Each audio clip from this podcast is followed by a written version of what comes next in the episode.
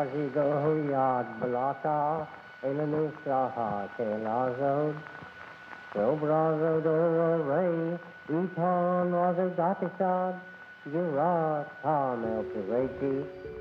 Olá, corações cingidos pela serpente.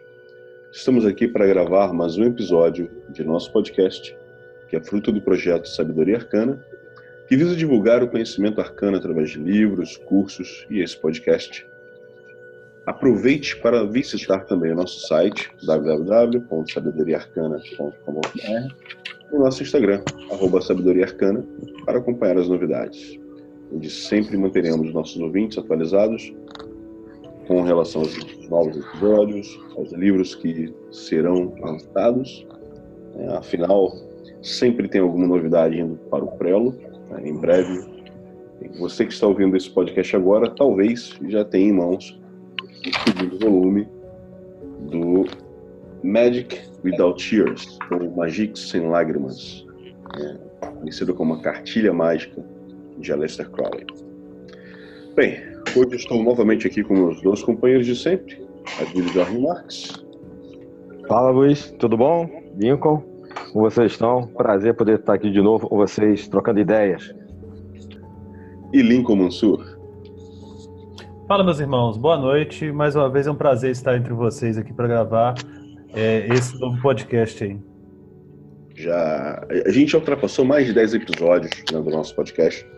Já falamos sobre vários assuntos, diversos assuntos bem interessantes e é, com abordagens completamente diferentes, de áreas e tradições completamente diferentes. Mas o assunto que a gente vai tratar hoje é um assunto que permeia diversas tradições né, e que, de certa forma, vai complementar todos os assuntos que a gente já falou previamente. Então, uh, se a gente falar, por exemplo, sobre maçonaria, é, sobre martinismo, sobre vários, vários, vários itens, vários, vários assuntos diferentes, de alguma forma, sempre haverá alguma ligação com a alquimia. Então, hoje, o nosso podcast será sobre essa tradição tão antiga, tão obscura e tão interessante que é a alquimia. Para a gente começar a entender um pouco mais sobre, sobre esse corpo de conhecimento que já existe há alguns séculos, é, a primeira coisa é entender o que é alquimia. Né? Primeiro, entender o significado do termo, e segundo, entender quais são ou quais eram os principais objetivos dessa tradição mística, um, não só mística, como operativa também, um, que foi tão discutida principalmente no renascentismo, né?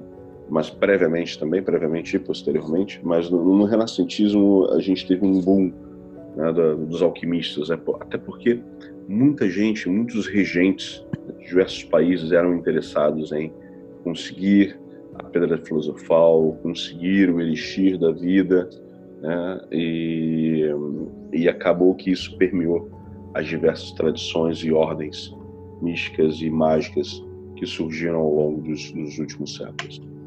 Então eu vou deixar para os meus dois companheiros, Lincoln e Adílio, para que expliquem um pouquinho sobre o significado do que é alquimia, do termo e do histórico dessa tradição. Por favor, meus companheiros. Aí, Lincoln, começa aí. Levantei a bola. então, é, a alquimia, né, ela é uma tradição que o Ocidente vai ter maior contato a partir mesmo do, do Renascimento. Mas antes é, do, do, do, próprio Renascimento desenvolver esse interesse né, no, no, no, Ocidente, ela já é, é, uma ciência que teria se perdido na, na origem dos, dos tempos, né? Alguns é, autores relatam que ela poderia ter surgido por volta de 4.500 entre o lá na China, né, entre os taoístas é, enquanto, no caso, seria o maior, o mais famoso alquimista teria sido Korung, com o nome verdadeiro Paul Putzu, e que com a alquimia ele queria superar a mortalidade, né? É, mas ao mesmo tempo também há outros é, trabalhos que indicam que a alquimia teria sido né, iniciada no Egito e no Egito teria por isso o nome Quemia é, por volta do século 3 a.C., na cidade de Alexandria, né, o, o que seria um centro é, intelectual muito importante na antiguidade, ali é, no norte do no delta do, do, do, Nilo ali, e que dali é, se formou uma, uma escola, né, é, a escola de Alexandria, até mesmo o, o, a biblioteca, a famosa biblioteca de Alexandria, né, e dali teria disseminado essas práticas para boa parte do, do, mundo árabe também. Então, é, basicamente, né, é uma sabedoria grega que considera que toda matéria é constituída por quatro elementos básicos: terra, ar, água e fogo. E, e também ela busca, é, tem dois objetivos, né? A, a, o aparecimento, né, a descoberta da a elaboração da pedra filosofal que daria uma, uma saúde perfeita e a superação da morte ao, ao portador, e a transmutação de metais menos nobres em metais nobres, como chumbo transmutado em ouro ou prata. Sendo que também a gente vai ver que isso pode ser não necessariamente literal, né?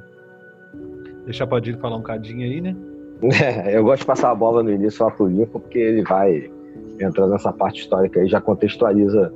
Mas a, a alquimia, ela tá ligada, o irmão Luiz já falou aí, a todas as tradições, né? Porque é, a alquimia é algo intrínseco ao ser humano. Toda vez que o ser humano percebeu que ele estava transformando, transmutando alguma coisa em outra, como o nosso próprio organismo faz, é um processo de obtenção de algo novo que está por trás de qualquer entendimento do que é alquimia.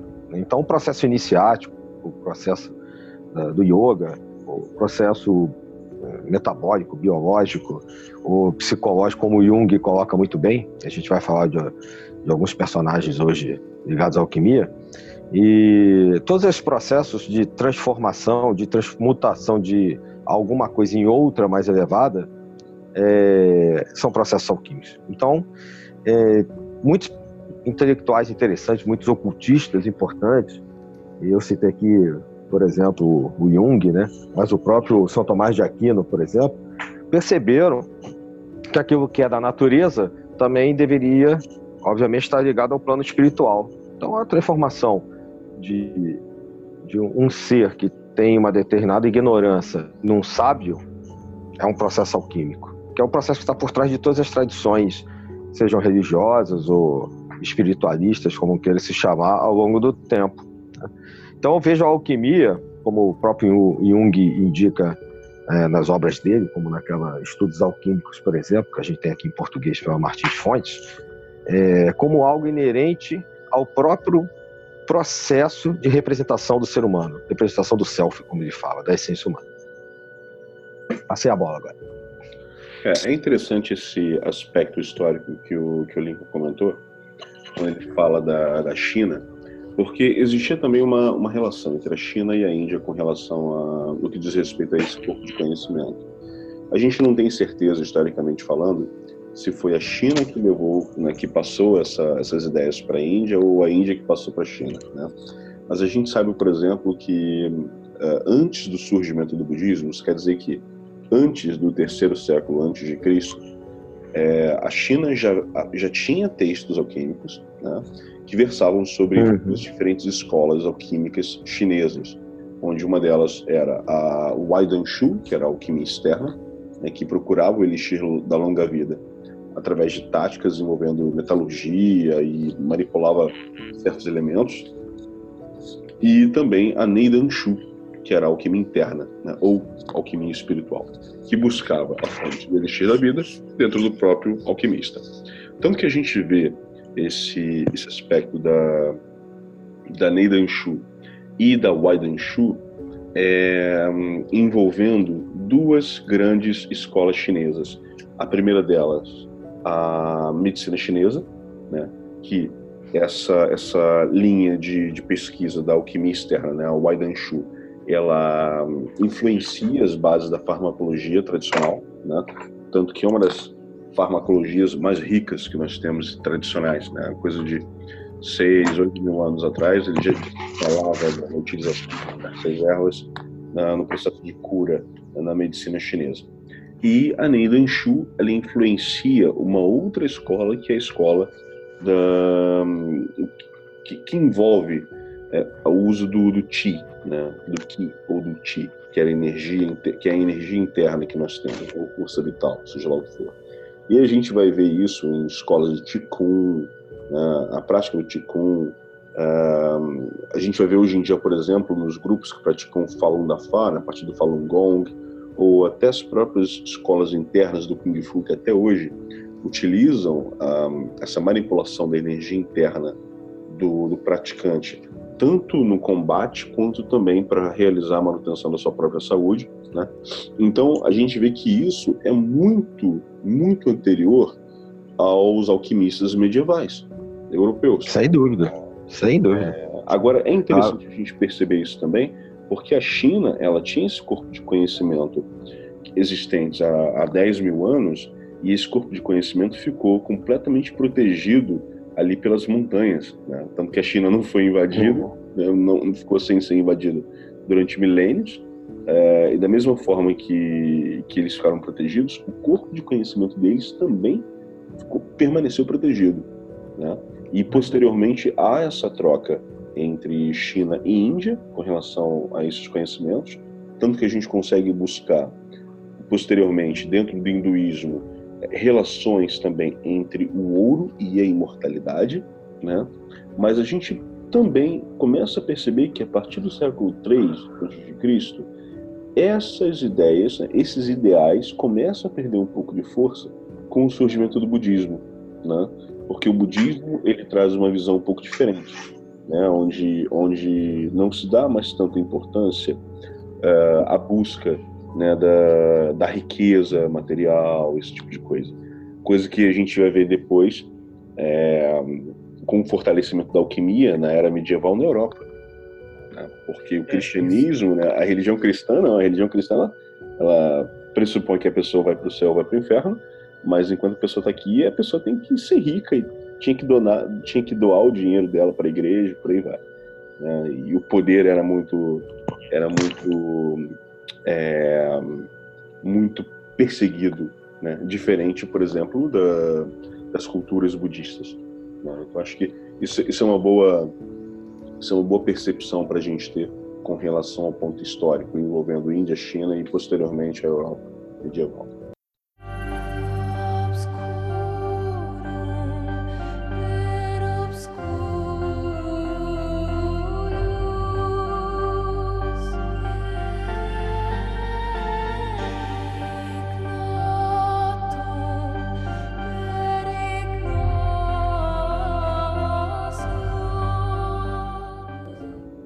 Só para constar, né, que, por exemplo, por volta de 330, mais ou menos, Alexandre o Grande já tinha estendido os domínios gregos até a Índia, o norte da Índia. Sim. Tanto que as moedas na, na, na, Índia vão receber o nome de dracma, que era o nome da mesma moeda utilizada, por exemplo, na Grécia.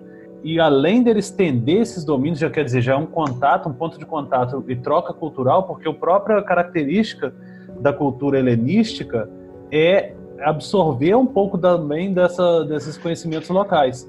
Então, ele traz isso, funda a cidade de Alexandria no norte do, do, do, do Egito, das várias Alexandrias que ele fundou, e se torna um importante centro de difusão de conhecimento. E, além disso, também é importante ressaltar que os, os antigos romanos também estabeleciam já comércio com o, a Índia é, e com a China, principalmente pela via terrestre, a famosa Rota da Seda, né, passava pelo Irã, pela Índia e até o extremo, é, o extremo é, China e voltava, e também por via marítima, que o Império Romano também fazia comércio via marítima, contornando ali o, o litoral, até chegar à China né, e trazer esses produtos, que eram produtos já daquela época muito valorizados no Ocidente. É, só lembrando também o seguinte, a gente tem o costume vocês já colocaram isso bem, né? De a gente acaba se acostumando a ver nos romances que mencionam aí a alquimia, o Harry Potter fala lá da pedra filosofal, né? A nossa cultura ocidental, eurocentrada também, é, acaba nos fazendo esquecer que a alquimia, vocês citaram aí a China, né? citaram a Índia, a Grécia, o Império Romano, Mas a Mesopotâmia, bom, o Egito acho que também já foi citado, né, os persas e o próprio, a própria América pré-colombiana né, e o mundo islâmico, todos esses lugares tinham concepções de alquimia, mesmo que não fossem idênticas, é claro. Né? Então, inclusive para nós, pensando em termos de Europa, o, muito do que se trouxe é, de uma percepção que vai dar origem a, a uma nova química, a, a, uma farmacologia, a uma nova medicina, vem do mundo árabe.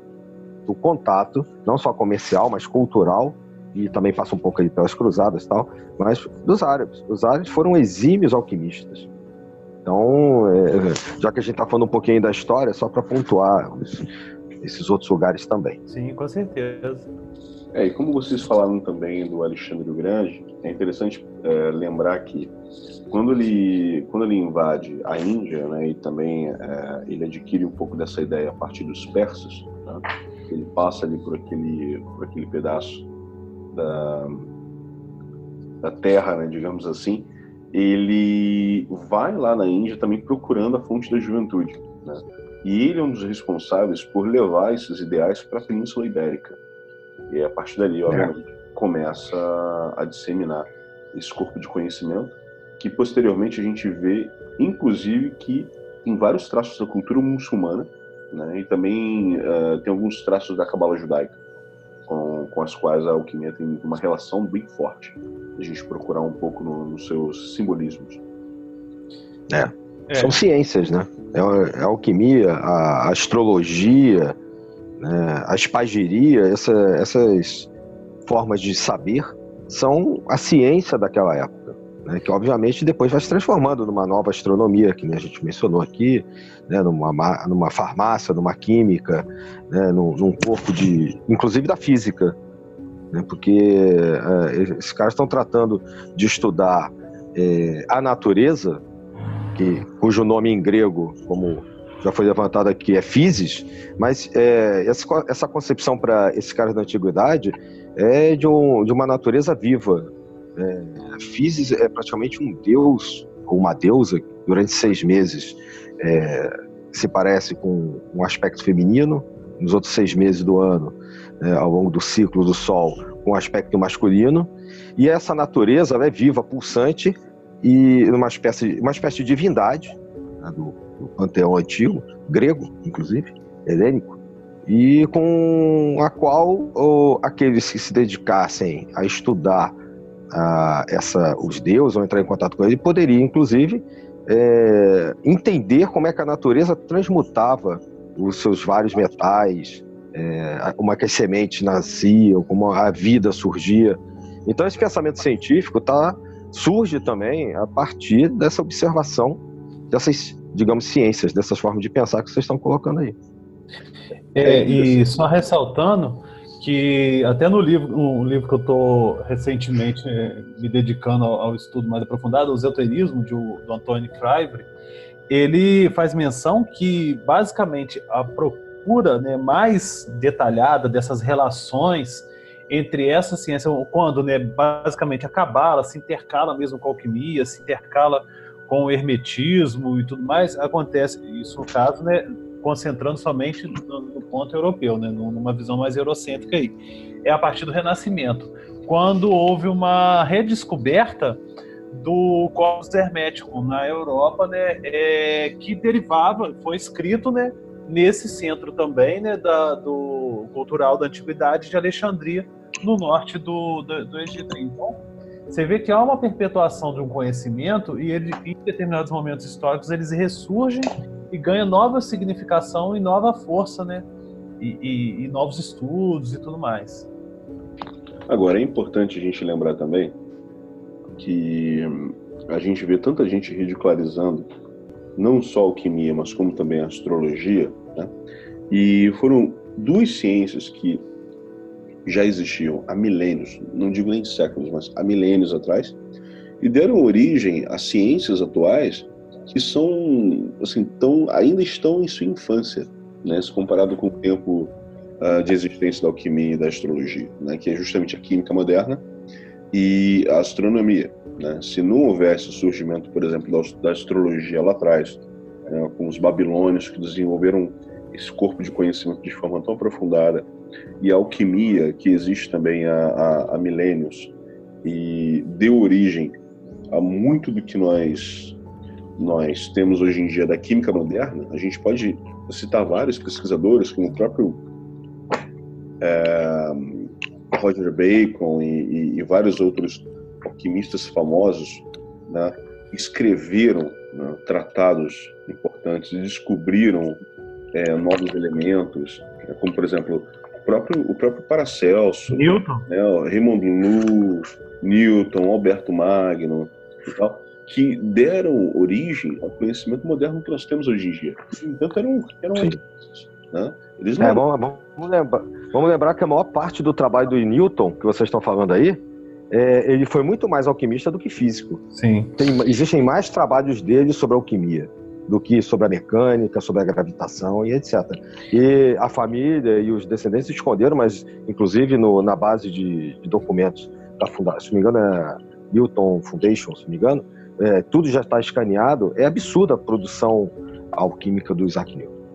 Eu defendo a ideia de que você não consegue entender a filosofia da antiguidade, até do medievo, até da idade moderna, e não só a filosofia, mas as ciências também, o estudo das ciências, sem você dedicar com uma, uma profundidade igual a que se dedica ao estudo da ciência, ao estudo também do esoterismo e das ciências ocultas, porque o pensamento desses grandes filósofos, desses grandes pensadores, cientistas e etc. do passado, está profundamente vinculado a esse, a esse tipo de conhecimento que hoje é, caiu-se no uso de, de, ridicularizar, de desmoralizar, mas quando na verdade ele é de extrema importância para você entender exatamente o que que aquele, o que que passa na cabeça daqueles filósofos, pensadores e tudo mais.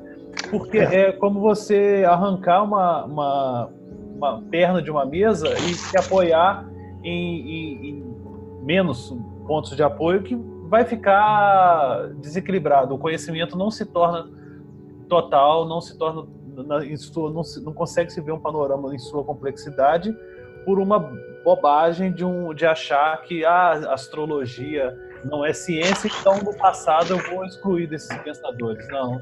Porque isso Sim. fazia parte do, do, do, do, do corpus é, teórico e, e, mental dessas pessoas. Não tem como você excluir essa parte e dar mais favor a outra, a outra parte do pensamento deles. Né? Essa é a história da ciência, né? A história da ciência surge assim.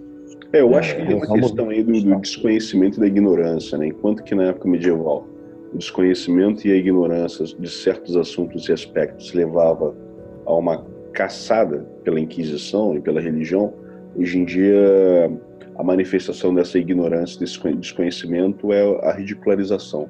Né? Então você ridiculariza é. um conhecimento que você não tem informação sobre ele.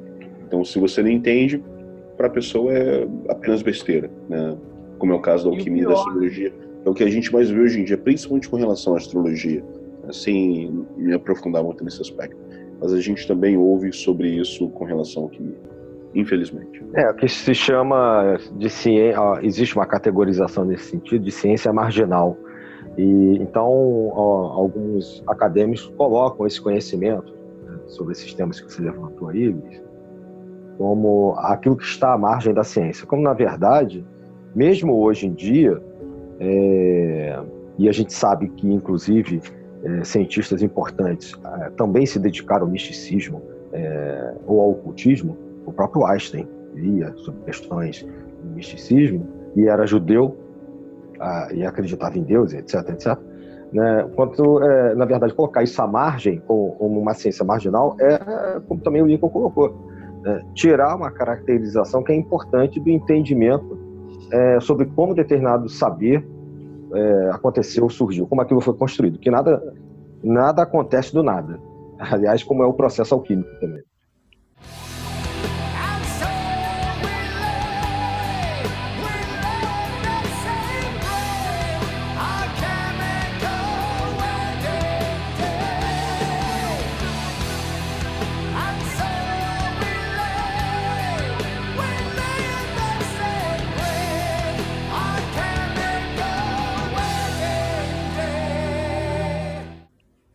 Sim, sim.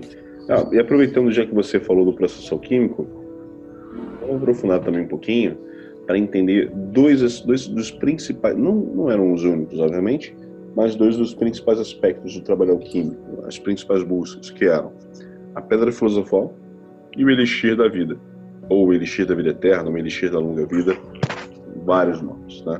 Então, é, vamos, vamos tentar explicar um pouquinho o que, que era a pedra filosofal na visão dos alquimistas, né? para os nossos ouvintes entenderem um pouco melhor sobre isso.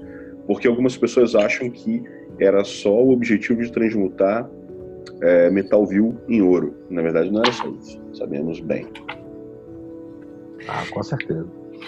É, a, até a própria questão da pedra filosofal, para adquiri-la, né? Há uma questão do processo de dois caminhos, na verdade: a via úmida ou a via seca, né? O, o, mais interessante de tudo é que, embora tenha diversos postulados alquímicos sendo publicados, principalmente usando muito de linguagem simbólica, interessante notar que essa linguagem simbólica ela vai ser muito recorrente já mais a posteriori. Inicialmente, até por uma questão de alguns pesquisadores acreditam que em, em respeito às ideias é, é, árabes, né, que proíbe o Alcorão proíbe você representar qualquer tipo de animal ou homem, então não havia menção, imagens nos primeiros é, livros alquímicos só posteriormente que vão começar a utilizar dessas figuras aí simbólicas para representá-lo. Mas é, não, não há menção a uma a questão da matéria-prima. Eles, é, esse era o maior segredo todos, que era qual era a matéria-prima que dava origem ao processo, né? Mas voltando ao processo de, de concepção da pedra filosofal, havia dois tipos: havia úmida, que é uma forma mais lenta mas só, só tem menos perigo de explosão, porque tinha o, o problema da explosão, é, que botava né, a matéria-prima dentro do ovo filosófico, que seria um recipiente de vidro ou de cristal, que deveria ficar, em alguns casos também, de um, de, de um material totalmente opaco. Deveria ficar enterrado ou é, exposto, no qual ele passaria pelos processos alquímicos, a pessoa deveria saber exatamente a reverberação do sonora para poder identificar em qual processo alquímico que ele estava e modificar as etapas, ou a via seca, que era rápida, mas praticada no cadinho e tinha necessidade de, de cocção. Essa via demorava menos tempo, mas em compensação tinha um perigo de explosão aí, né? É, alguns até dizem que há uma variante dessa via seca, que é uma mais rápida ainda, que usaria o uso prometeico do, do raio. É uma, uma mudança mais profunda, súbita metamorfose, que poderia até dar o, o, a capacidade de desaparecer o operador do meio ambiente. Mas isso tudo né, era para conseguir a formação de, um, de uma espécie de pedra que seria é, em formato de rubi, parecido com rubi, e que daria a capacidade de uma, uma, uma plena capacidade de saúde, é, uma saúde fora do normal ao operador. Lembrando que essa, essa visão, né, existem duas interpretações: a interpretação literal ou uma interpretação mais simbólica, né, que seria somente dizer que ao operador, eh, no caso de uma alquimia mental e tudo mais, ele deveria se dedicar a, cuidar da sua saúde. Mas só para encerrar minha fala, lembrando que esse, ainda puxando um pouco sobre essa questão da matéria-prima, né, haviam dois tipos de, de, um, de um pó reagente que, que inicial que daria origem ou ao ouro ou à prata, dependendo do, do pó em si. E também esse, esse pó, né, que daria também a possibilidade de é, conseguir a pedra filosofal aí. E basicamente, ah, só para concluir minha fala, eu passava nesse por três estágios da, da obra, em três cores, ou em alguns casos, duas outras cores suplementares. As três cores seriam a obra em negro, que é a primeira fase de putrefação, a segunda fase, que era a fase de dissolução, que é a fase branca, o albedo, e a terceira fase, o rubedo, a fase vermelha, que era do carbúnculo a do rubi, que aí sim é o momento em que ele consegue a pedra filosofal. Existiam ainda duas cores intermediárias, que seriam as cores do arco-íris que demonstraria a aliança do céu com a terra, e também as chamadas cores da cauda de pavão. É, acho que o Lincoln já, já meio que respondeu aí, né? Mas é isso. A, a ideia de pedra está por trás de toda a, a, a, o imagético antigo, né? As construções em pedra, os pedreiros, né? Na arte real, a, o Santo Graal a partir de uma esmeralda que teria caído, né? Da fronte de, Lúcifer, de um anjo. Então, a, a obter essa pedra filosofal, basicamente, que estava ligada a obter uma medicina universal, porque você não só faria a transmutação dos metais a partir dessa pedra, mas também um elixir da imortalidade, né, que prolongaria a vida né, de maneira é, indefinida, né, por um tempo é, que seria muito maior do que o normal do ser humano, é, tanto que a lenda do Nicolas Flamel, né, séculos 14, 15, lá em Paris, fala né, que existe uma vertente que ele e a mulher dele não teriam morrido. Né? E, não só a riqueza eles tinham, teriam vindo da transmutação dos metais em ouro, é, mas também esse elixir da vida teria dado a eles uma quase imortalidade. A lenda de Saint-Germain segue por aí também. Né? E o elixir da longa vida, que acompanha essa ideia né, de, a partir da pedra filosofal, é uma espécie de remédio universal, né? uma panaceia que seria. Se você vive muito, é porque você é capaz de não envelhecer, não ficar doente, é, é, ter uma saúde é, quase que perfeita, o que lembra aqueles personagens do Antigo Testamento também, né? que é, Enoque, Matusalém, né? Melquisedeque, que viviam 800, 700, 600 anos. Tanto que a lenda do Flamel diz que ele teria vivido 665 anos, uma coisa assim. Então, assim, é, não acredito, é, principalmente, na, obviamente, nessa questão é, literal, da literalidade do, desse tempo. Né? É, eu acredito na ideia de que está por trás né, de todo esse processo e, obviamente, na, na, no trabalho químico, que né, o Luiz já falou, e que obviamente deu origem a vários remédios, elixires, e que obviamente também numa época, se a gente for pensar em antiguidade e idade média, onde os caras viviam tinha uma média de vida de 30 a 40 anos. Aí você pega um cara como o Flamel que vive mais de 80, né? É, você vai pensar, bom, por que, que ele conseguiu mais e dobrar a média, a estimativa média de vida naquela época?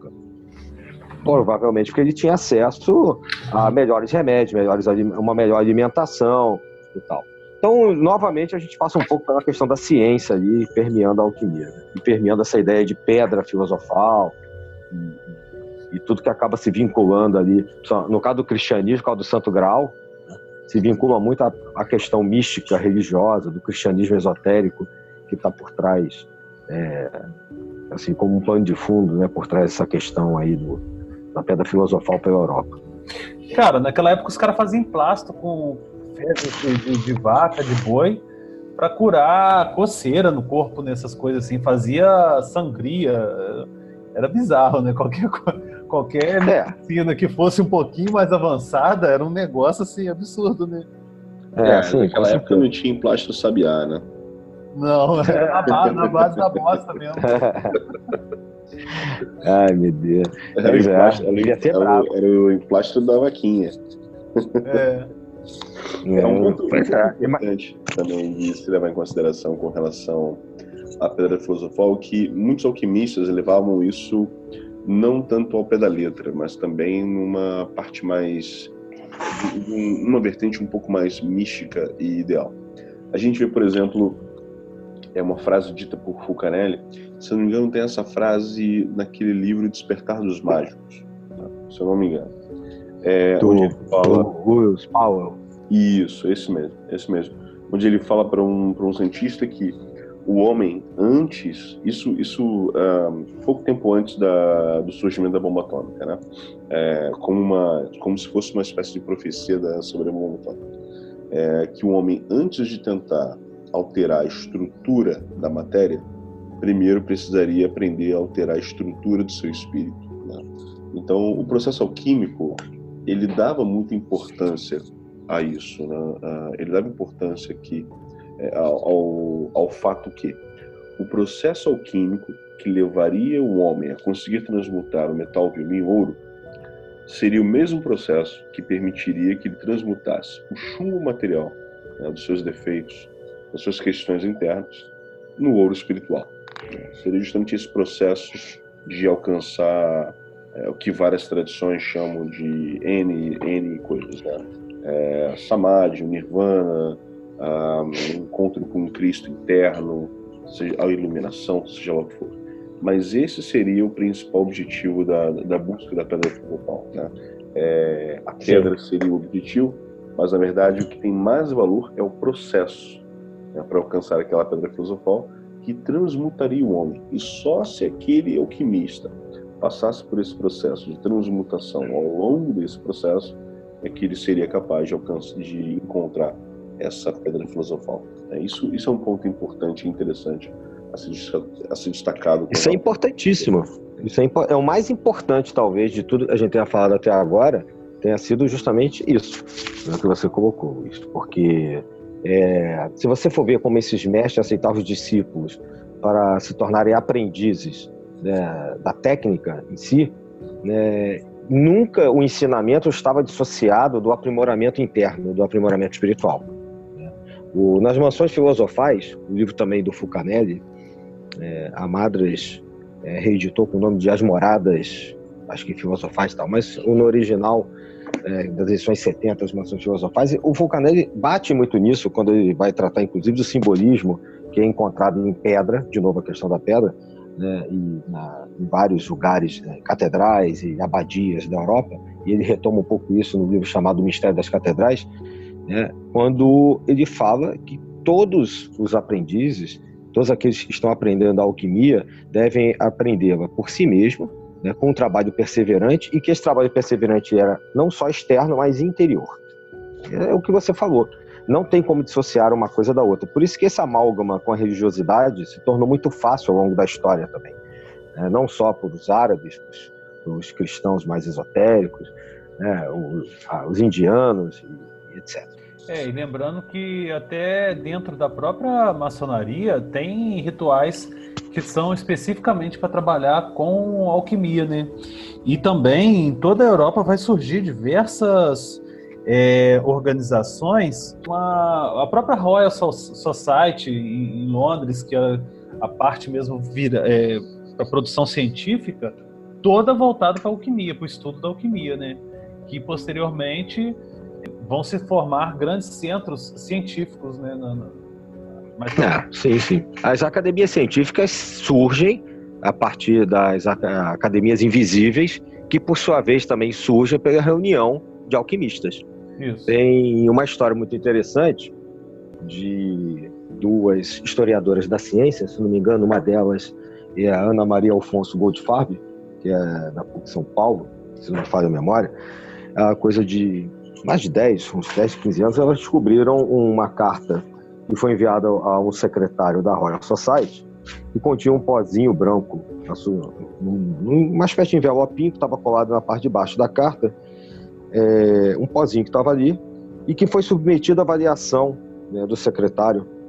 É, e essa carta ficou perdida é, durante séculos.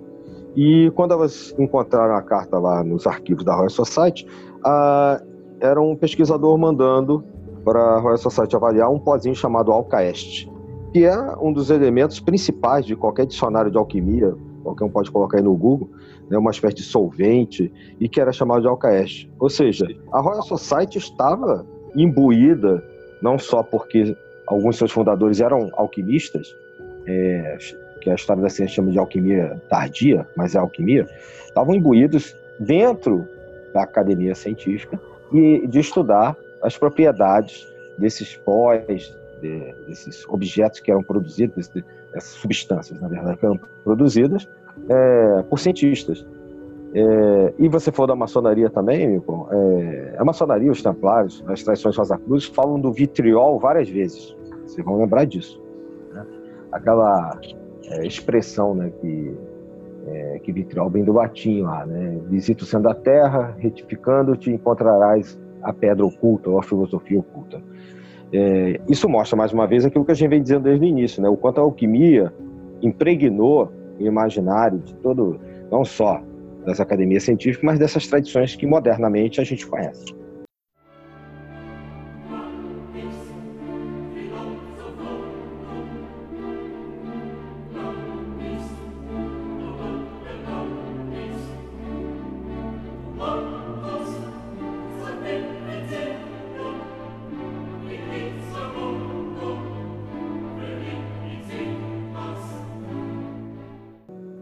É, existe um ritual também, um ritual alquímico da maçonaria. Eu tenho ele no, em algum lugar aqui no computador, não estou achando agora, mas é, existe esse ritual que é só de um, de, uma, de um rito maçônico só voltado para a alquimia propriamente dito, né? Sim, sim. É, tinha um, um, um Dom Pernetti. Que... Isso, esse mesmo então, pois é, ele trabalhou, inclusive existem influências dele no rito adoniramita, no atual rito adoniramita, que é muito praticado aqui no Brasil, agora está de novo em Portugal e tal, é um rito maçônico, né? Então, esse camarada, e era um, também ligado à alquimia e aos círculos é, ocultistas da Europa, ele criou um rito com inspiração alquímica, né, mas que não está vivo ainda, é, pelo menos não é vivo dentro das grandes obediências, que eu saiba. É... É de 1770, achei aqui. Um ritual alquímico secreto do grau de verdadeiro maçom acadêmico.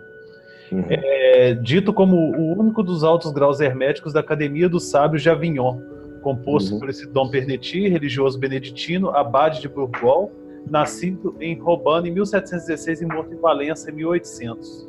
Sim, sim. É, eu já tinha ouvido falar dele. Um, um, ponto interessante que vocês tocaram, né, que foi com relação aos templários, à maçonaria e outras sociedades secretas, né, inclusive como o, os próprios Rosa Cruzes, né, a gente vê muita, muita relação entre, entre os alquimistas medievais e renascentistas e, e os Rosa Cruzes, é que justamente por ser uma, uma ciência, coloquemos assim, tão, tão aprofundada e não só focada na, na questão material, Acredito que justamente por isso os alquimistas tenham colocado seus textos de forma tão hermética. Né?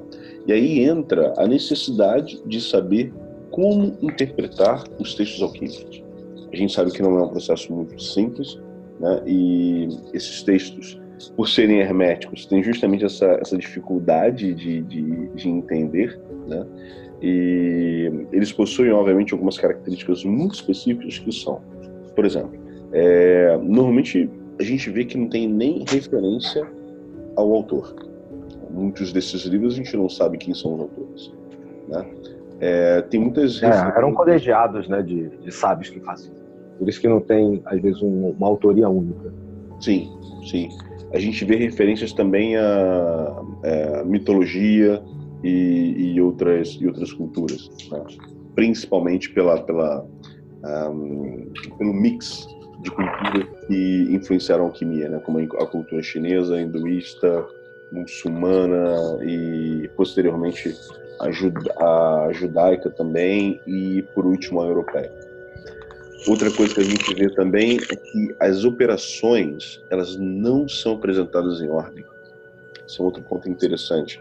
A gente pega alguns dos livros alquímicos, eles mostram, eles falam sobre as operações, né, para se encontrar a pedra filosofal, mas nem sempre essas operações estão em ordem.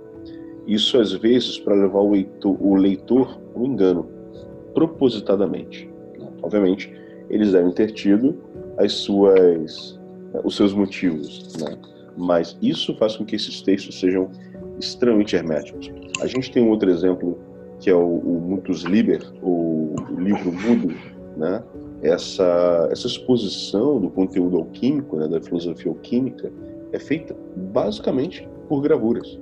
Não tem nenhuma, nenhum texto. É basicamente gravuras alegóricas. Né? Então, é, eu queria que vocês falassem um pouquinho sobre esse processo de interpretação, é, o processo de compreensão, né? esses, esses vários tratados que existiram e que ainda existem, né? e como isso, de alguma forma, influenciou simbolismos inclusive utilizados ainda hoje dentro de sociedades secretas e grupos, como Rosa Cruzes, maçonaria, até mesmo os templários antigamente e por aí vai. Bom, eu mencionei agora há pouco aqui o Fulcanelli. Né? O Fulcanelli trata disso também. né, ele coloca que essas imagens alquímicas, por exemplo, estão é, gravadas em pedras, Notre Dame, Chartres, Westminster, etc. Né? Ou seja, aquela linguagem deveria ser uma linguagem interna, só deveria ser reconhecida pelos iniciados. Né? Então, a partir do momento que se começa a se colocar na letra morta, no papel, aquilo deveria ser de um círculo, de um colegiado de iniciados, né, ou de uma linhagem de iniciados, como o próprio Fulcanelli, por exemplo, até hoje não sabe direito quem foi o Fulcanelli. Claro que hoje já se tem quase uma certeza da personalidade dele, né, da virada do 19 para o 20. A, a, ideia de manter esse segredo é justamente aquilo que nós mencionamos agora há pouco, de não de fazer com que esses livros contivessem símbolos, é, códigos decifrados apenas para aqueles que tivessem sido iniciados, tivessem tido acesso a esse aprendizado. Tá? E quando a coisa vai para o papel, eles não podem controlar isso muito, né, como, como, era mais fácil no caso das catedrais, da, das construções de pedra, é, então eles começam a tornar a coisa cada vez mais hermética e colocam chaves, invertendo processos sobre a obra. Isso acontecia também nos rituais maçônicos, né? O, tem, um, tem um, uma publicação, por exemplo, do Robert Chamberlain falando sobre o mestre Mijaim, a gente tem aqui em português, acho que na Madre, se me fala a memória, é que se você for ver vários rituais que estão publicados lá, mas se você for ver o original, tem várias coisas trocadas de posição propositalmente, não foram não foi um erro do autor, né, do Milan. Ele trocou justamente porque o, se você fosse o iniciado, você saberia é, onde destrocar a coisa e aí você atingiria a pedra filosofal, o resultado do ritual A, B, C, etc. Né? Essa era uma forma de se pensar, de, de, se ensinar não só por símbolos, por imagens, que aliás, como a gente já mencionou aqui antes, o Jung disseca de maneira né, aprofundadíssima ao longo da sua da, da, sua trajetória, da sua obra, né, de quanto isso impacta o, o, inconsciente, de como o ser humano trabalha esse simbolismo para resolver suas questões internas, inclusive da autoiniciação. Né. Hoje, somente a partir do século XX, a coisa saiu um pouco né, dessa, de toda essa aula de mistério, mas mesmo assim, nos círculos alquímicos, essa metodologia de ensino continua valendo. É, existe o Rubel Petrinos, por exemplo, lá em Portugal, que se considera um personagem, acho que me parece que ainda esteja vivo, não tenho certeza, mas que ele divulgou amplamente no início da década passada ter conseguido chegar a, essa, a esse pozinho vermelho que o Lincoln mencionou antes. Né? Agora, isso ele colocou no site dele na época? Não. Então, cada escola, de uma certa maneira, vai é, é, se adaptando aos tempos, mas até onde eu percebo, os alquimistas mantêm essa tradicionalidade do, do, do segredo, da metodologia. E isso, esse segredo é que, de uma certa maneira, é, influenciou muito essas tradições que foram citadas, né? As ordens neotemplárias, os graus, alguns graus maçônicos, como a gente já mencionou aqui, ou ritos inteiros, e em especial os Rosa Cruzes, por causa dos. A gente já falou isso no outro podcast sobre os Rosa Cruzes, mas a, aqueles três manifestos do século XVII, né, de 1614, 1615, 1616, é, principalmente o último, que trata do casamento alquímico do cristão da Rosa Cruz, né, que a gente chama realmente o, o pai CRC, aquilo ali é um tratado de alquimia imbuído, né, é, disfarçado num romance que se chama né, As Bodas Alquímicas de Christian Rosacroix.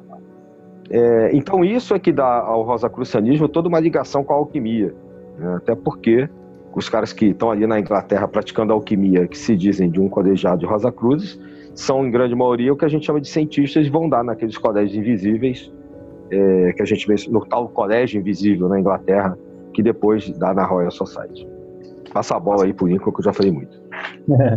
Então, é, lembrando aqui só né, que a alquimia ela só vai se difundir mesmo pela Europa a partir do século XII, né, com contato com o mundo árabe e tudo mais. Os primeiros livros alquímicos eles eram é, muito mais manuscritos e copiados mesmo do que necessariamente impressos e, e, e tudo mais, né? mesmo porque não tinha imprensa na, naquela época, né, no século XII. E, mas principalmente esses manuscritos eram escritos e cifrados, não tinham muito, não tinham imagens, talvez até os, os historiadores que dedicam a, a essa história, eles dizem que é por conta até de um respeito à proibição dos árabes de fazer qualquer desenho de ser humano, de ser vivo, né, de qualquer espécie. Que o ato de criação seria unicamente de Deus. Posteriormente que vai surgir muito desses é, desenhos é, como cifras alquímicas aí em toda a Europa. E lembrando que alguns momentos serão importantes nesse desenvolvimento da alquimia, como o caso própria, do próprio Renascimento, quando, né, com a descoberta desses corpos, desse corpus hermético, ele não, apesar de ele não tratar diretamente da alquimia, ele trata de forma bem velada em alguns pontos ali no, no seu texto. E à medida que vai desenvolvendo, a, a, posterior ao Renascimento, né, essa ciência oculta, com o Pico de la, de la, de la Mirandola fazendo essa é, cabala cristã, e começam a interligar os conhecimentos, como o próprio neoplatonismo, neopitagorismo, o hermetismo, a cabala, elas começam a se interagir.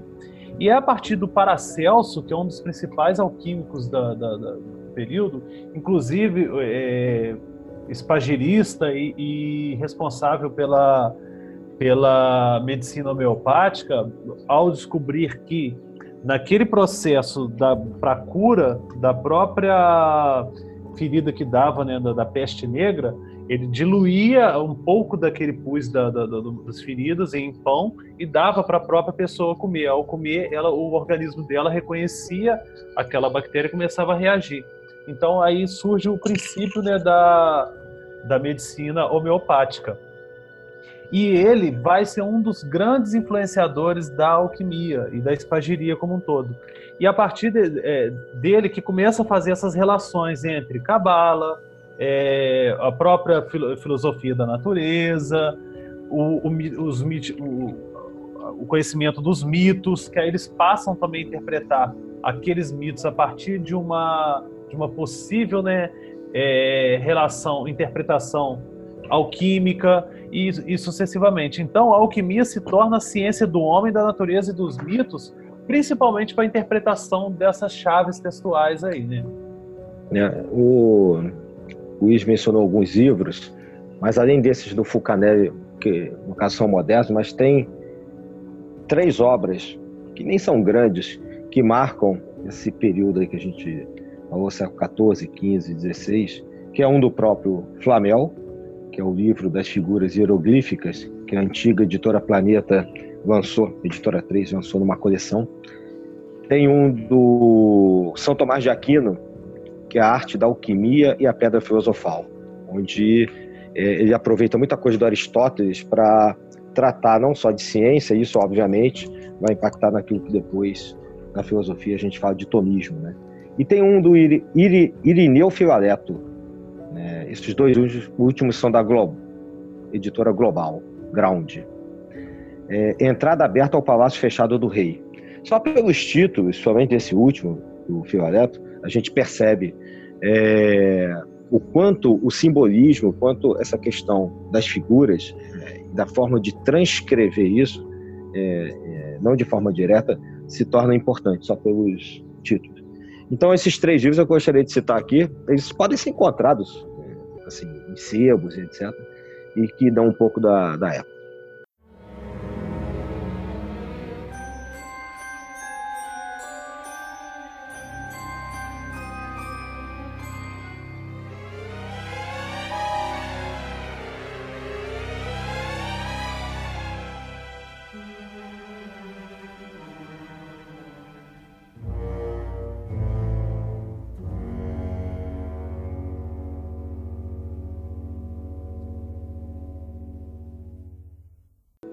É, vocês falaram aí de da questão do simbolismo, uh, o Manadilho inclusive citou o casamento alquímico, né, as bodas alquímicas de Christian Rosenkreuz, e lembrando um pouquinho dessa questão do simbolismo, interessante porque a gente vê algumas representações, como por exemplo o casamento ou o coito né, entre o rei e a rainha, né? Que é basicamente o simbolismo da união entre enxofre e o mercúrio, né, entre o fixo e o volátil, o princípio feminino e o princípio masculino, que são reunidos através do dissolvente universal que é justamente o sal. né? o sal ou é. arsênico. Né? Essa, essas são algumas das, das uh, dos simbolismos que a gente vê em diversas uh, em diversas gravuras, né? onde você vê lá o rei, a rainha, na conjunção é, carnal e tal, dentro de um de um recipiente de vidro. É muito interessante porque a gente começa a entender que é, algumas outras, alguns outros corpos de conhecimento, como a própria astrologia, influencia também a alquimia, como por exemplo eles usam como simbolismo o Sol para o ouro, né, a Lua para a prata, Mercúrio para o próprio Mercúrio, Vênus para o cobre e assim sucessivamente. E da mesma forma que a gente vê essa tríplice representação dos três principais elementos, que são o fixo e o volátil, ou o masculino e o feminino, e um dissolvente universal, são os três princípios básicos, né? Mercúrio, enxofre e sal, a gente vai ver aí também a lei do triângulo como, como abordada pelos Rosa Cruzes e, e outras escolas místicas e, e, ocultistas. A gente vai ver aí é, o princípio trino representado pelas três gunas do hinduísmo né, e várias outras representações triplas que a gente tem é, ao longo de várias tradições místicas. Né. Então é, é interessante a gente perceber o quão rica é simbolismo a alquimia. Até os processos mesmo, os processos alquímicos, e estágios, né, que são quatro principais estágios que são representados por cores. Né? A gente tem o nigredo ou operação negra, que é justamente o momento em que a matéria ela ela é ela está em estado de putrefação, né? É, posteriormente a gente tem o albedo ou a operação branca, que é quando essa substância ela é purificada, né? É, inclusive está vinculada à aqua vitae, né, ou água da vida, né, a luz da lua.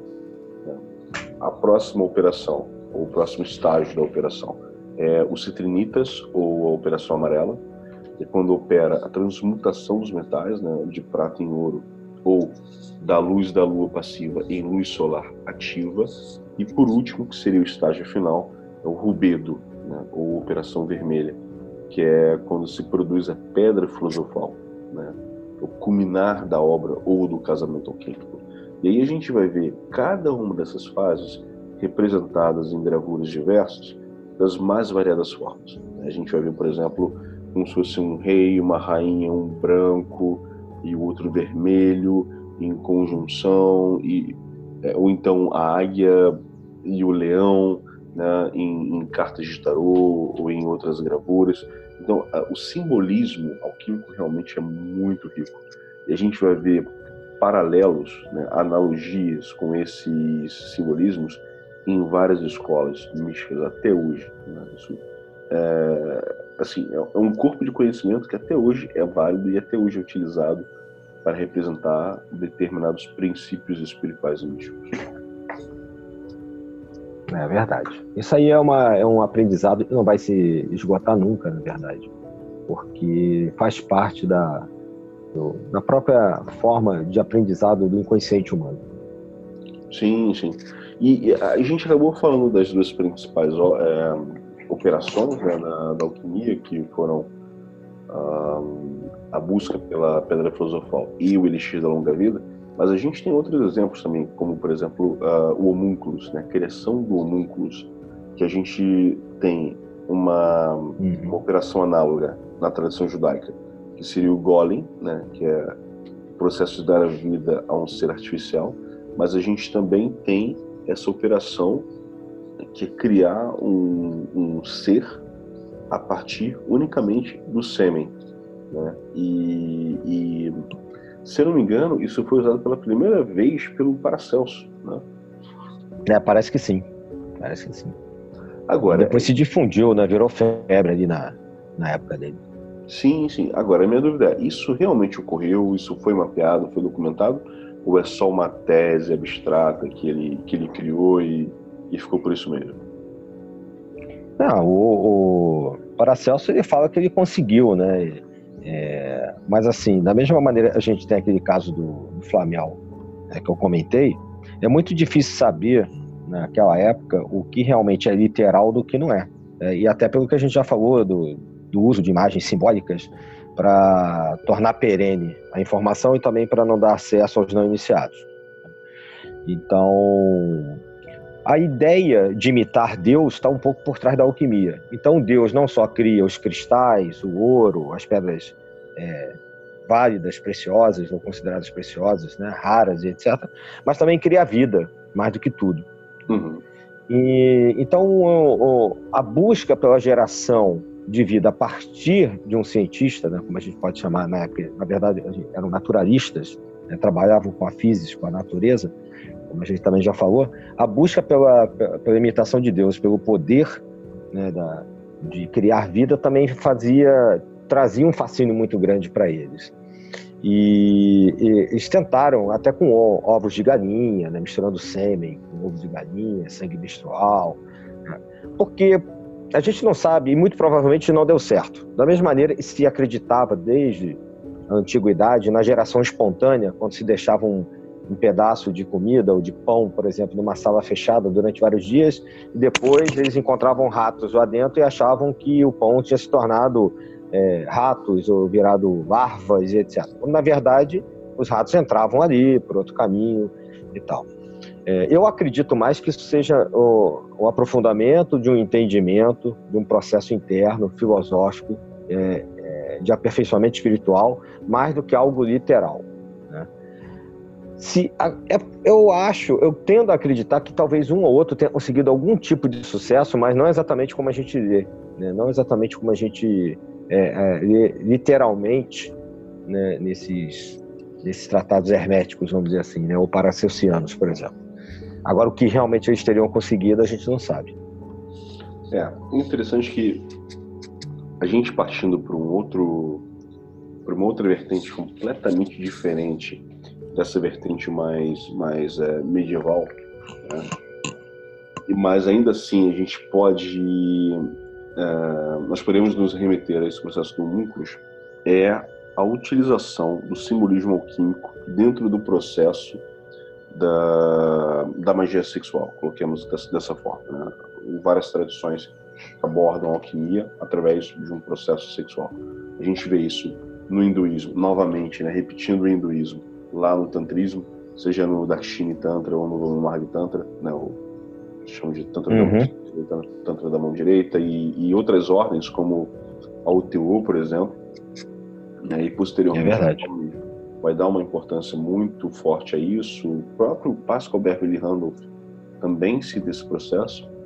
E é interessante que a gente viu, por exemplo, o Crowley ele fala da criança, né? A criança que seria gerada através do processo da, de uma operação mágica realizada através da magia sexual, mas com todo um simbolismo alquímico, né? E aí eu me remito novamente à ideia do homúnculos, né? até que ponto existe uma, uma relação entre a ideia medieval do homúnculus com a ideia da criança mágica gerada por esse processo de alquimia sexual. Né? É, exatamente. Exatamente. Pode ser simplesmente uma alegoria, né? É, não uma coisa literal, no sentido de, ah, criou um homenzinho de 30 centímetros de altura, ficava preso dentro de uma caixinha de vidro tal. É, eu acho que justamente é o que você falou. Acho que é, é, o cara atinge uma iluminação, né, atinge determinado estágio e consegue representar isso né, usando uma alegoria que o Crowley também aproveita né, essa questão do bebê. É porque me parece que inicialmente o Crowley até acreditava que era uma criança física, né? E depois que ele vai entender que não é uma criança física, é um, é. Né, é a manifestação de uma determinada energia em, em uma outra pessoa que vai ser representado como uma criança mágica, né? ou seu herdeiro espiritual. Isso é, uhum. isso é um ponto interessante. E para quem não, para os nossos ouvintes que nunca nunca pegaram o tarot de Tote, né, o Crowley, como idealizado por Crowley e pintado pela Frida Harris, é, é seria interessante vocês pegarem o tarot, né, principalmente os arcanos maiores, e dentro de uma determinada ordem específica, que é quase a sequência da numeração do, dos atus, mas na verdade tem algumas pequenas mudanças ali, vocês conseguirão encontrar o segredo de algumas ordens, como por exemplo colocando de forma abertamente, o segredo da, da, da UTO, no que diz respeito ao processo mágico da, da utilização do sexo num, num processo alquímico, né, alquimia sexual. Ali está representado ipsis literis o processo, mas sempre de forma alegórica. Né? Aí a gente se remete de novo ao Mutus Liber, né, aquele livro mudo, que não tem texto nenhum, mas representava o processo alquímico em alegoria, né, em gravura. E o tarot de Todd é a mesmíssima coisa, só que análogo à alquimia sexual. É uma, é uma interessante fonte de conhecimento para vocês pesquisarem e se aprofundarem um pouco mais nisso. É, o tarô é uma forma de trabalho muito parecida com o que a gente está discutindo aqui hoje, né? Ele Sim. trabalha com imagens, com figuras e praticamente texto nenhum, quase nem, alguns não têm nenhuma, nenhuma palavra escrita, e praticamente, outros têm pouquíssimo, uma, uma ou algumas só, e a partir dali toda uma base de conhecimento, vários níveis, sai né, da jogada de tarô, de cartas, etc. Então, no, é como diz o Jung, né? Eu volto nele porque ele que era detentor da maior biblioteca de alquimia da Europa no seu tempo? Ele trabalha com a questão da imaginação alquímica, né? de como ele categoriza né?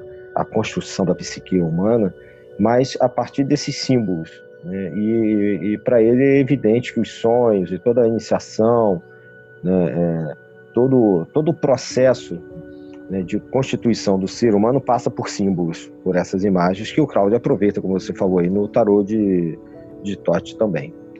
Tanto que tem um livrinho dele, você falou do taoísmo mais no início, tem um livrinho dele que também se encontra em português, ele com outro autor chamado Segredo da Flor de Ouro. Ah, esse livro é, é fantástico. Ele, vai, é, ele é pequeno, mas é fantástico. E ele vai falar justamente de uma expressão interna do taoísmo que trata da alquimia espiritual. Né? É, não é tanto dentro dessa questão da, da alquimia, é, do processo sexual alquímico, né? Mas trata de, dessa visão interna que também utiliza-se a partir de determinados símbolos. Porque, e essa vertente interna do taoísmo, você mencionou algumas, existe uma outra chamada também tental, que, que até existe no Brasil, inclusive no Rio de Janeiro, São Paulo, tudo, uhum. que é uma vertente interna do, do taoísmo, mais uma vez, repito, não tem a ver com essa questão do processo sexual, mas sim da questão da transformação espiritual, sendo um processo alquímico, é, a partir de uma visão interna do taoísmo, né? tentar o caminho para o céu, inclusive, quer dizer. É, então, na verdade, a gente percebe, como você também colocou mais na frente, que tudo está interligado, né? Todos esses saberes que a gente está, é, a gente começa a partir da alquimia, vai abrindo uma árvore e vê que isso tudo está, ao longo do, dos séculos, está interligado. É, verdade. Você vê, é um tema tão eclético e tão em voga até hoje, que algumas, acho que uns 20 anos atrás, por aí, a Globo, inclusive, fez uma novela que abordava o assunto, né? É, é eu vi na época. Uhum. Era Ferida, eu acho. Era Ferida, eu acho. Que tinha, inclusive, um, um personagem que era o Raimundo Flamel, né? Rai... Juntava o é, nome do Celular com o Nicolas Flamel e criava um Isso. chamado Raimundo. É, o Edson Celulari, o autor, o ator. É o ator, isso aí, isso aí. É. A gente vê, né? Até, até na. Obviamente, né? Posteriormente, principalmente para os adolescentes, né? o Harry Potter também. Né? Não, mas, é, e a, a, Harry Potter é a Pedra Filosofal, né? Se me engano, é o primeiro filme, acho. O primeiro livro, não sei. É. Não, não, não faço ideia da, da, cronologia, mas eu sei que foi, foi um dos que fez sucesso também. É, e, e, é interessante você ver, né? Um assunto tão antigo e até hoje encontrando, encontrando é, lastro né, nas Sim. mídias, nas mídias modernas, a novela, filme. O, o, Jorge Ben tem um, um, LP famosíssimo nos anos 70 que fala dos Rosa Cruz e dos alquimistas. Né? O, os alquimistas estão chegando, etc. É um das músicas preferidas. Discos... É, exatamente. Das minhas também. É, é talvez seja, pelo menos na minha modesta visão, não sou um crítico da área, mas para mim é a melhor obra dele. Os alquimistas estão chegando. Estão chegando os alquimistas. Antigamente chamava Jorge Ben. E o próprio Paulo Coelho, né? O livro dele mais vendido, ele tem tantos aí, é O Alquimista. apesar de ele tratar da alquimia em outros livros também, como Brida e tal, mas o Alquimista é, vamos dizer assim, né, é a principal obra né, de Paulo Coelho, por exemplo. É, foi a primeira dele a fazer grande sucesso. É. é ele começou com o Diário de um Mago, mas é, a que mais realmente vende no mundo em várias línguas é o Alquimista. Sim, sim. É, e posteriormente a gente viu também no próprio Código da Vinci, né, do Dan Brown, também é um outro que, que cita a alquimia em, em seus em diversos aspectos no, no seu romance. Né? E é interessante, é. inclusive, porque o Dan Brown ele é o principal contribuidor, né? na verdade ele foi o, o maior contribuidor para fundar a maior biblioteca ocultista que existe aqui na Europa, que é no, a Hitman Library, no, no museu que tem aqui em Amsterdã. Né? Uhum. O principal foco deles é alquimia. Você consegue encontrar excelentes Sim. livros alquímicos lá. E sobre cabala também, misticismo em geral, mas a alquimia acaba sendo o foco deles. Então, quem tiver a passeio aqui em Amsterdã e quiser pesquisar um pouquinho sobre o assunto, dá um pulo na Hitman Library. Ou sigam eles também na, no Instagram, porque eles têm várias coisas interessantes lá. É, já que a gente está falando disso, né, tem um. É, a gente falou do Flamel, a uhum. casa do Flamel né, e, e, da sua esposa é, ainda existe em Paris. Né? Então vocês podem procurar pela casa do, do Flamel, na rua de Montmorency, o número 51. É, a casa dele, que hoje é um restaurante, né, é, na parte de baixo, mas a, todas as inscrições é, alquímicas é, e até mesmo de cunho, palavras em latim, coisas pouco traduzíveis, estão até hoje lá e é um, um ponto turístico tombado por Paris e é a casa de pedra mais antiga da cidade. E mesmo ainda em Paris, você pode andar até a Torre de Saint-Jacques, que é um dos pontos por onde começa a peregrinação saindo de Paris até Santiago de Compostela, é, essa torre, que foi o que sobrou de uma construção maior, religiosa, disse, existe uma, uma visita também ali na essa torre, que está bem no centro, ali perto do Sena, do Rio Sena, é, que na parte de cima ficava o, um dos laboratórios do Flamengo. Então, são duas curiosidades turísticas assim que vale, vale a pena deixar aí como se alguém passar aí por Paris, visitar, já que a gente está falando do Flamengo aqui. Ah, já fica para minha referência também na próxima viagem que eu for a Paris. É, apro aproveita. Aproveita. É, vale a pena. Esse é. é. Daqui são só três horas de trem, então, pô, rapidinho. É pertinho. É, é mesmo do que vale Rio São Paulo, pô. Ah, com certeza. É. Aí é tudo perto, pô. Verdade, verdade. Bem, uh, a gente já está já, acho que uma hora e quinze já falando sobre, sobre alquimia.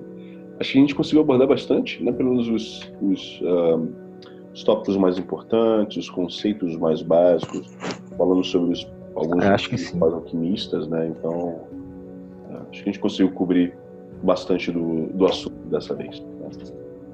Né? É. Eu queria deixar umas indicações de livros aqui, Perfeito. além desses tantos que a gente já citou né, que de repente o pessoal tiver interessado, é, livros em português mesmo são fáceis de serem adquiridos.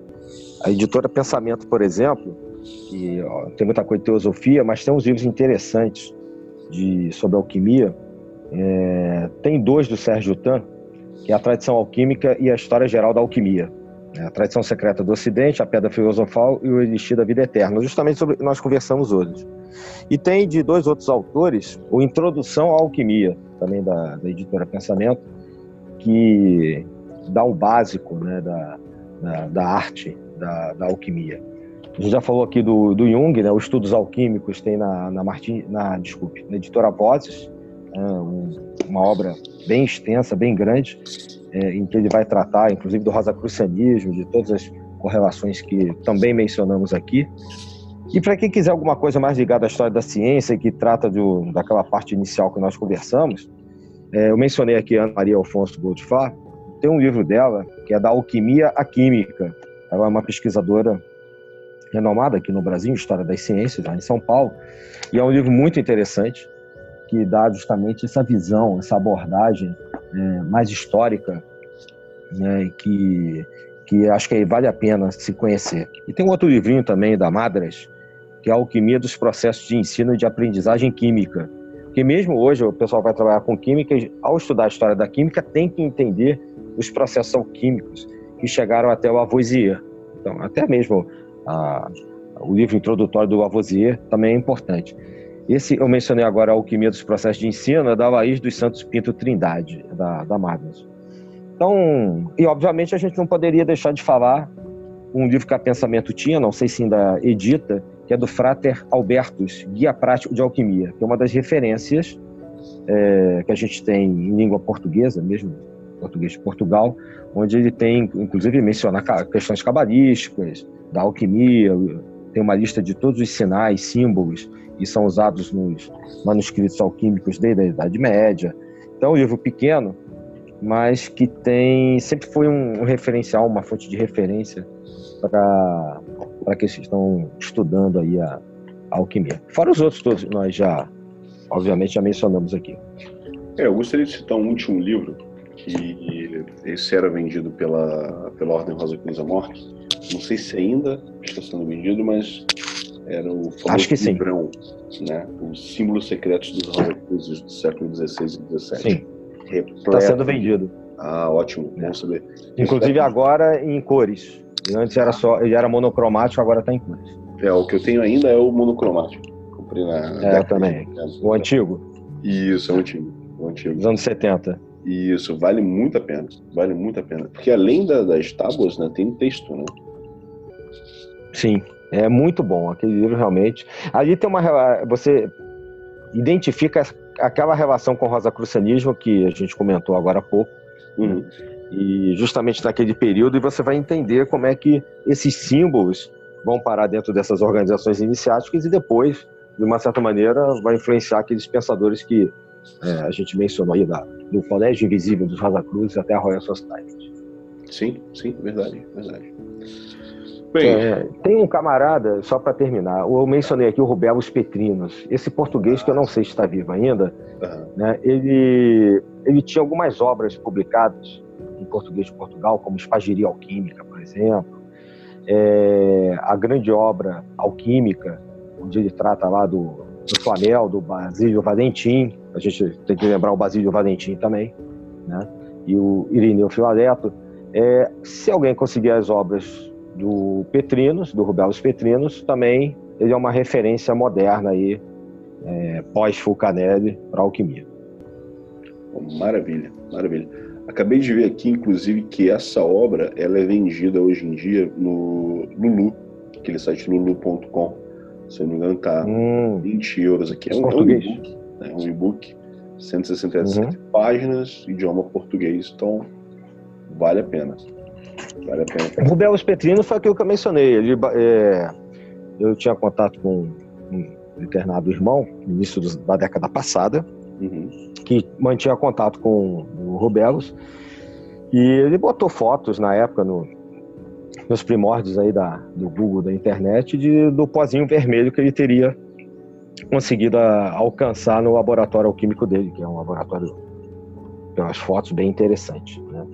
Tanto que um dos livros que eu mencionei, que é a Espagiria Alquímica, ele uhum. coloca lá dois, dois vidrinhos na, na capa. Né? Normalmente essas fotos são de produções do laboratório dele mesmo. Ah, interessante, interessante. Bem, fica aí a informação de que está disponível na internet, é possível comprar o, o livro né, online. Uhum, é legal. Bem, a Mano Lincoln já teve que se ausentar, então infelizmente ele não, não, não conseguiu finalizar conosco. Mas, Mano Adílio, agradeço imensamente a tua participação, os esclarecimentos que você prestou. Mais uma vez, muito obrigado aos nossos queridos ouvintes. Forte abraço a todos. É. Forte abraço aí, foi um prazer estar com vocês trocando ideias. E vamos lembrar que, hum, por intermédio das nossas plataformas, se alguém quiser trocar ideias, ou não só visitar os livros que nós estamos editando pela Sabedoria Arcana, mas comentar alguma coisa sobre os nossos podcasts, é só entrar lá no site e mandar mensagens. É isso aí. Até tá o próximo episódio. Até o próximo. Bye, bye.